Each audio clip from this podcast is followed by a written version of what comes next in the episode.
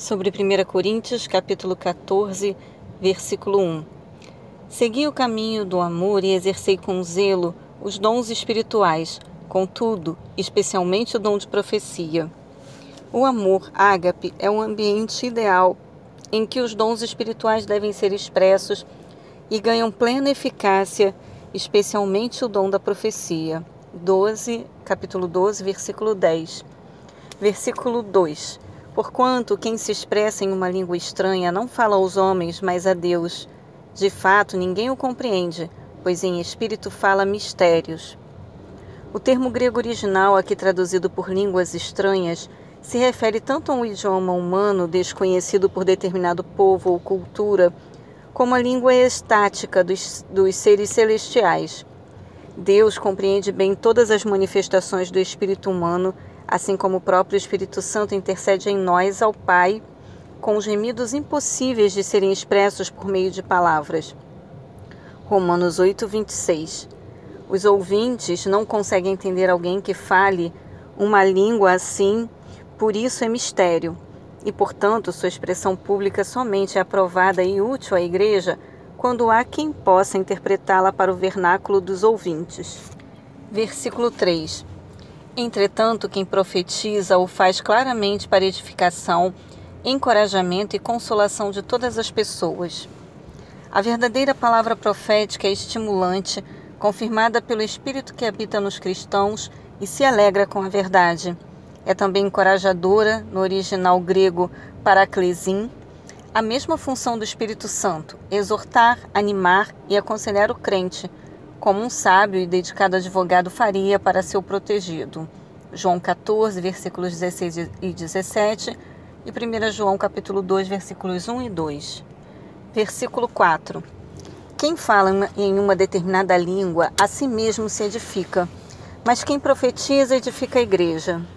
A própria pessoa que fala uma língua estranha não a compreende por meio de qualquer capacidade intelectual. Mesmo que ela tenha o dom de interpretar, este será sempre um poder espiritual, virtude, dádiva, e não uma propriedade da mente ou do saber. Portanto, a edificação é pessoal e na área emocional, fortalecendo a fé, estimulando a dedicação e inspirando mais amor para com Deus e o seu reino. Versículo 6: Portanto, irmãos, se eu for até vós falando em línguas, que benefício vos trarei se não vos falar por intermédio de revelação ou de conhecimento, ou de profecia, ou ainda de ensino. A expressão revelação é, neste texto vem do termo grego original apocalipsis, significando uma mensagem direta de Deus. Por isso, a Bíblia King James, em inglês, desde 1611, denomina o último livro do Novo Testamento como Revelation. Versículo 9. Da mesma maneira, vós, se com a língua não pronunciardes sons que se podem entender, como se compreenderá o que dizeis? Pois estareis como que jogando palavras ao vento. A flauta, a harpa, um tipo de cítara, e a trombeta eram instrumentos musicais bem conhecidos pelos gregos da época. O soar das trombetas e os vários toques de guerra eram familiares desde os grandes clássicos da literatura Ilíada e Odisseia escritos pelo maior poeta grego Homero por volta do século 9 a.C. Os judeus tinham na Torá e na memória dos antepassados o vívido som produzido a partir dos chifres de carneiro. Números 10, 9, Josué 6, versículos 4 e 9. Para que alguém reconheça uma melodia, a compreenda e lhe dê valor, deve haver uma verdadeira uma variedade de notas musicais organizadas de tal maneira que produzam um som harmonioso e significativo. Uma só nota repetida de forma monótona não conseguiria transmitir uma mensagem interessante, apenas causaria desconforto e irritação. Versículo 14. Pois se oram em uma língua, meu espírito também ora, mas o meu intelecto fica improdutivo. O princípio básico do ensino de Paulo sobre os dons espirituais é que sejam usados para edificação em grego pneumaton, do corpo de Cristo, versículo 12. Em Corinto, uma importante cidade portuária, era comum se ouvir muitos idiomas estrangeiros. Entretanto, Paulo explica que o dom de línguas não é fruto da mente ou da habilidade no aprendizado de outros idiomas, mas um mistério espiritual não compreendido nem mesmo por quem fala. Por isso, maior valor está no dom de compreender e traduzir essa linguagem espiritual para o vernáculo dos ouvintes. Versículo 15. Diante disso, o que fazer então? Orarei com o espírito, mas ao mesmo tempo com a mente Cantarei com o espírito, mas igualmente com a razão. Orar deve incluir expressões sinceras de louvor e gratidão ao Senhor. A adoração cristã é mais do que um exercício intelectual, estético ou emocional. A espontânea improvisação de um hino ou cântico de louvor em línguas estranhas só teria valor para a edificação da igreja se todos pudessem compreender a mensagem. É, 1 Crônicas 16:36, Neemias 5:13 Salmos 104, versículo 33, Salmos 136, versículo 1, Romanos 11, 36. Versículo 17. É possível que estejas dando graças muito bem, mas o teu semelhante não está sendo edificado. Era costume, desde as antigas sinagogas, os ouvintes dizerem Amém, que significa literalmente em hebraico assim seja quando concordavam com uma determinada oração e desejavam também fazer suas aquelas palavras.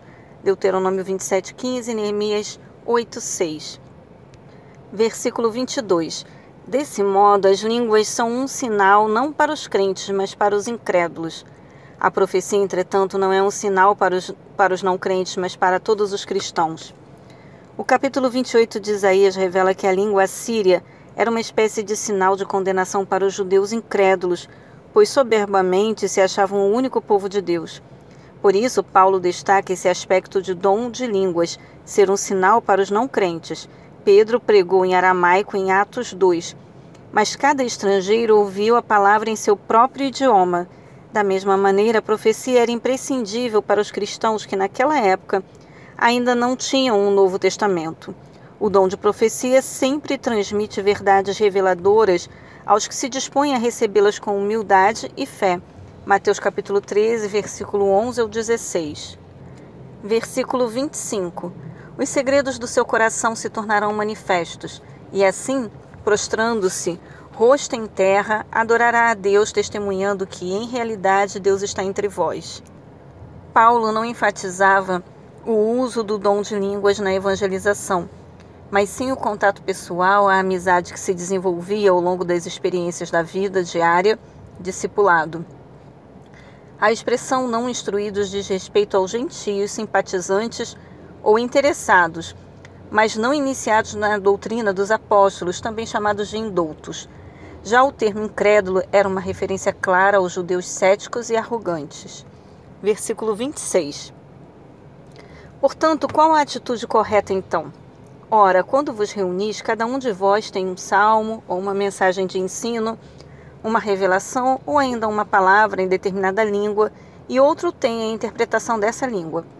Tudo seja feito para a edificação da igreja. Paulo revela em linhas gerais como se desenvolvia o culto na igreja cristã primitiva. Alguns desses elementos, como o salmo e a palavra de ensino, provinham do costume judaico de se adorar a Deus no Antigo Testamento e que for assimilado pelas sinagogas, Mateus 26, 30, Lucas 4, do versículo 16 ao 22.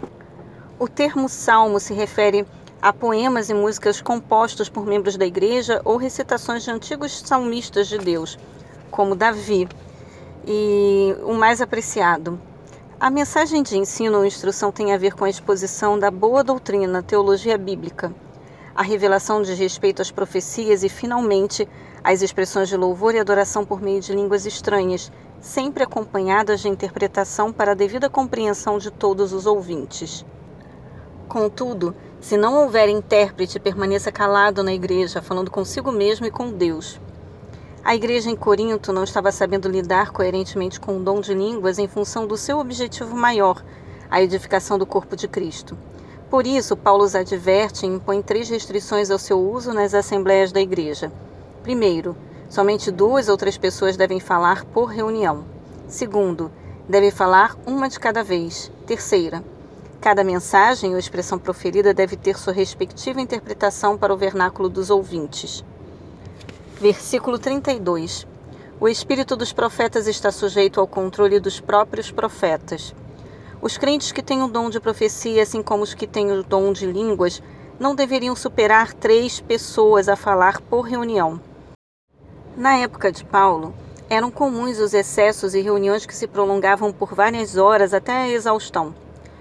Os próprios profetas deveriam julgar o conteúdo bíblico e espiritual das mensagens pregadas pelos demais profetas, pois mesmo os crentes com dom de profecia ou quaisquer líderes espirituais não são infalíveis e, portanto, devem ser avaliados com sabedoria, com o dom de discernimento, por toda a Igreja. O dom de revelação no Antigo Testamento era expresso através dos profetas do Senhor, nos tempos do Novo Testamento, por meio dos apóstolos e seus discípulos mais próximos. Paulo, nos capítulos de 12 a 14, se refere a dons que são concedidos a qualquer membro da Igreja de Cristo.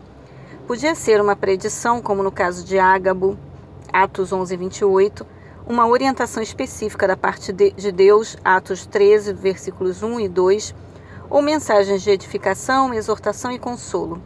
Paulo enfatiza que o dom de profecia, assim como o dom de línguas estranhas, não são produto de qualquer êxtase emocional ou psíquico, mas são capacitações espirituais totalmente sob controle do crente.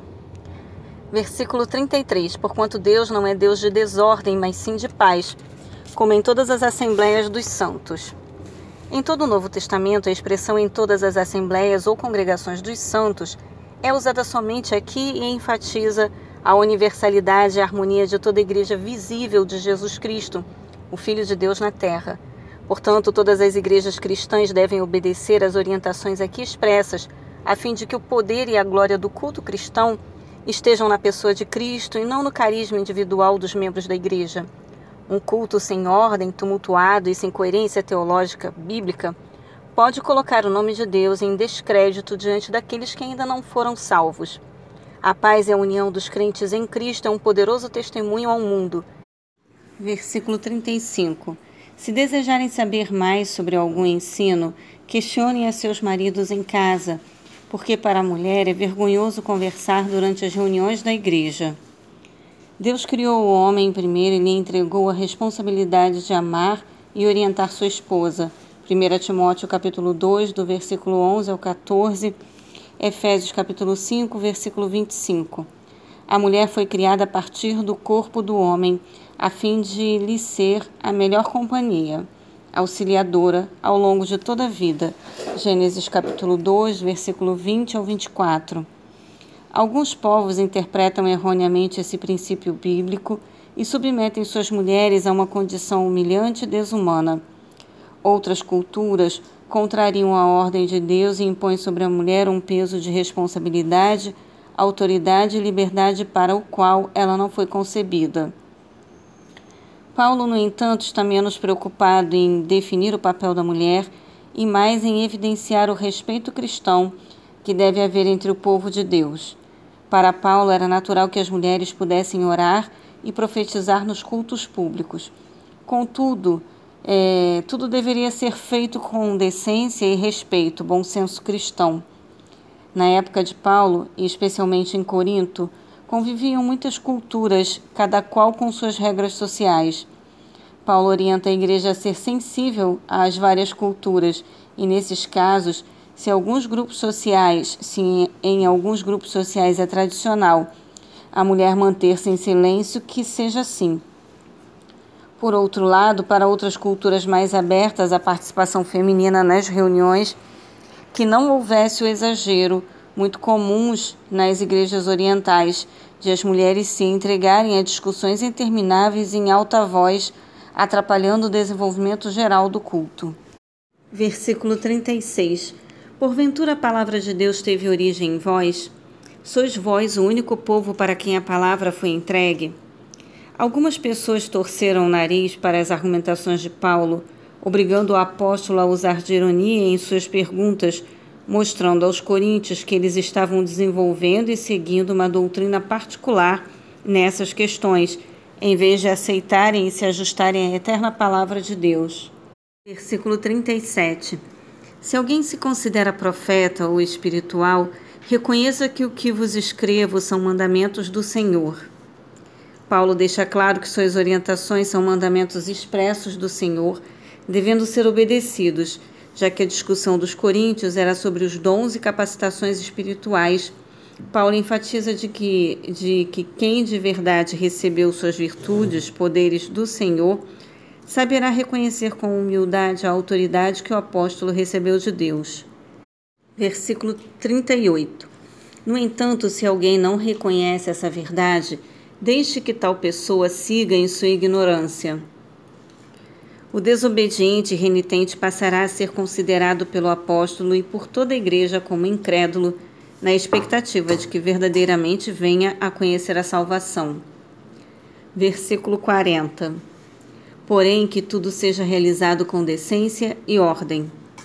Os membros das comunidades cristãs devem ter a liberdade de exercer o dom espiritual de línguas com decência e ordem, bom senso cristão, segundo a clara doutrina de Cristo ensinada pelo apóstolo Paulo. A prática de qualquer dom fora dos princípios da palavra de Deus se constitui em personalismo, arrogância, egoísmo e, portanto, em pecado.